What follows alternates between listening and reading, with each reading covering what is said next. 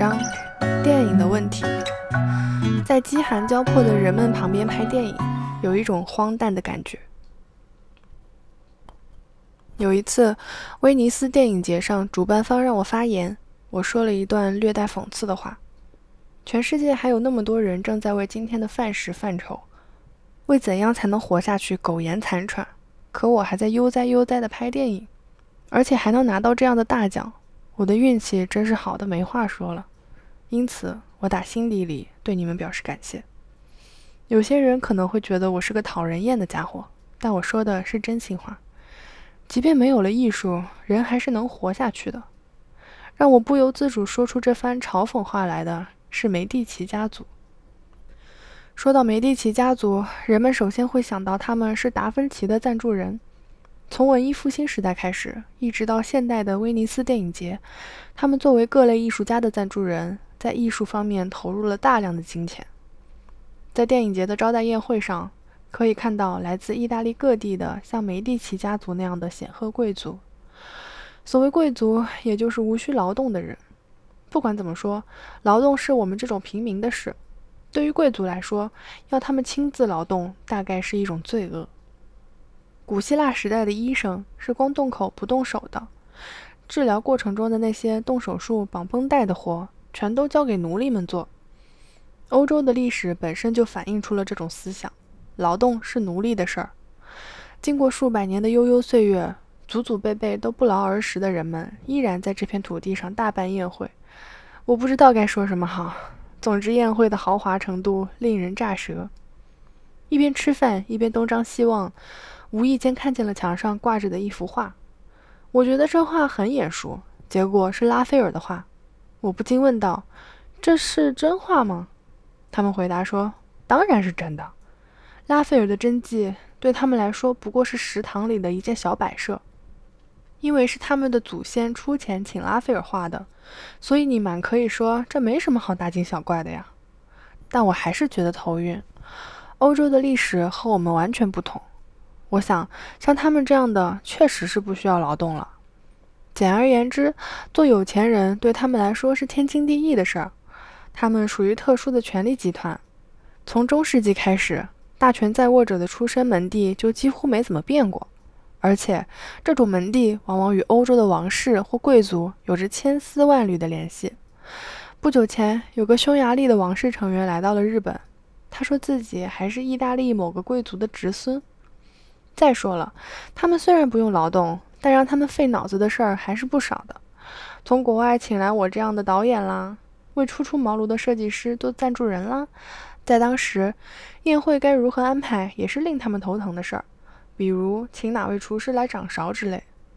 我不是在嘲笑他们，他们对我这个来自遥远的东方岛国的导演会表示出如此的敬意，也是为了对电影文化做出自己的贡献啊。他们知道自己的使命，我感谢他们的话也并非虚言。不过，我的理想是，就算上了年纪，也能在大庭广众下做自己的工作，就像城乡结合部的小寿司店老板。对这样的我来说，这种贵族的氛围实在令我吃不消。于是乎，在不知不觉间，就把自己不合时宜的情绪从嘴里露了出来。地中海的对面就是非洲，那里有数万人在忍饥挨饿，而且。他们的悲惨处境也不能说与欧洲人毫无关系。在艺术家们谱曲绘画的时候，他们的脑子里是全然不会去想世界上还有人在挨饿的。要创造某样东西的人，脑子里只会想着这样东西。当然，也有人以世界上的可怜人为主题创作作品，不过这是另一回事儿。什么是艺术的本质？是一种压倒一切的任性吧？是一种纯粹的浪费吧？正因如此，艺术家可以随性乱来。据说，达芬奇的作品留下来的只有十多幅。他当然画过很多作品，但基本都半途而废了。我听人这么说的时候，忍不住笑出声来。但仔细想想，他这十多幅作品养活了多少人呢？就比如卢浮宫，不就靠他养着吗？由于《达芬奇密码》一书的影响，全世界的人似乎都跑到佛罗伦萨来集合了。大街小巷里，跟着挥舞旗帜的导游后面走的游客络绎不绝，把条条街道都挤得满满当当。金字塔不也一样吗？数千年前耗费大量钱财造出来的宏伟建筑，直到二十一世纪的今天依然在养活着埃及人。要是没有了金字塔，估计没多少人会想去埃及吧。按照吉村作志的说法，那就是历史上最大的一项公用事业工程。据说以前还发生过这样的事儿：战争期间，由于煤炭短缺，在埃及的英国人为了开动蒸汽机车，就将木乃伊连带棺材一并焚烧了。瞧瞧人类做过的那些事儿，真是不可思议、荒诞不经。就拿我来说吧，非洲数万人正挣扎在饥饿的死亡线上，而我还在拍电影。当然了。我从没想过，我拍的电影会像《蒙娜丽莎》或金字塔那样，对几百年后的人产生作用。拍电影无疑是一种纯粹的浪费，但我就是喜欢拍电影。你看的第一部电影是什么？自从我有了电影导演这个头衔，来采访我的记者们就常常提这个问题。我看的第一部电影是《铁路员》，是跟我大哥两个人一起去上野的电影院看的。这部电影非常沉闷，孩提时的我觉得一点都不好看，而且我们在回去的路上还被一帮小流氓欺负了一顿，一路哭着鼻子从上野走回了北千住。所以第一次看电影并没有给我留下什么美好的回忆，《铁路员》到今天仍是我心头的一块阴影。说老实话，我是从参加欧洲电影节开始才关注到黑泽明的。对欧美人来说，提到日本电影，首先想到的就是黑泽明，所以他们也像看待那位大师一样来看待我。不是说我觉得惭愧什么的，而是那些欧美的记者总喜欢问我：“你怎么看黑泽明的电影？”回日本后，我赶紧把以前的黑泽明电影全部重新看了一遍。看了黑泽明的电影，再加上自己也是个拍电影的，自然就会对这位大师产生敬意。电影胶片是每秒钟放映二十四帧图像，使这些图看上去在动一样的构造。两个小时的电影就是一百二十分钟乘六十秒乘二十四帧，它的意思就是在两个小时的时间里，有十七万两千八百帧图像以哗啦哗啦书页翻动的方式呈现在你眼前。黑泽先生电影的伟大之处在于，不论你从这十七万两千八百帧图像中截取哪一帧来放大冲印。你都能得到一张无比精美的相片，这就是说，他的电影里没有一个镜头是多余的。没有别的话说，就是了不起。我也是最近才刚刚认识到这种了不起的。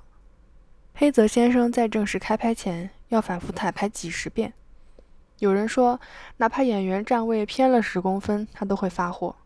我相信这是真事儿。黑泽先生说，我的电影拍得很干净。一般的导演会往里面加更多内容，会在一些无足轻重的地方拍很多镜头，而你会把不需要的地方通通剪干净。世界级的电影大师对我说这样的话，那我得赶紧拍他马屁呀！资深四郎里的那个桥段拍得真好啊！黑泽先生摇了摇头，那一段是另一个导演拍的。不过在天堂和地狱里，老板的儿子和佣人的儿子调包这个主意真是绝啊！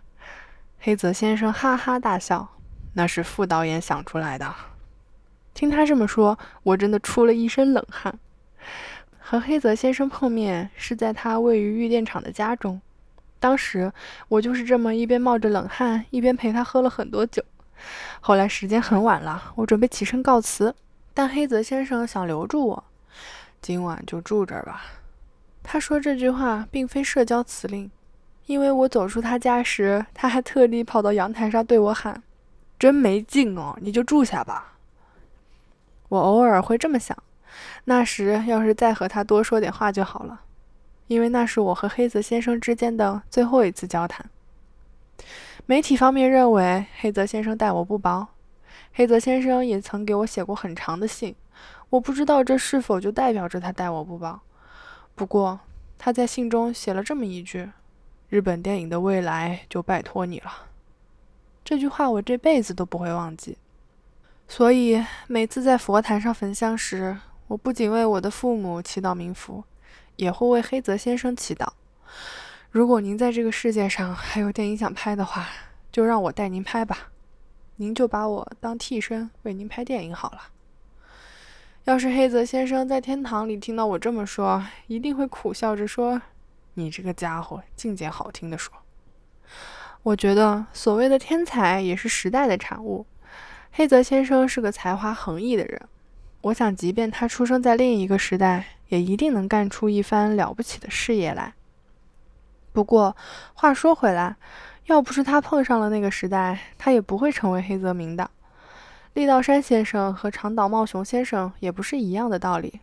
所以，我虽然尊敬黑泽明先生，但我从没想过要去模仿他。再者说，我和黑泽明先生本来就属于两类人。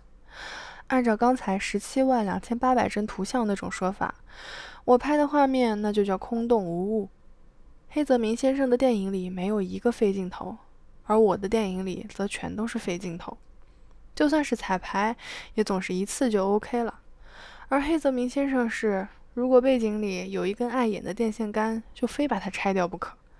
如果天气不合适，那无论谁怎么说，他都可以让整个剧组等上一个月。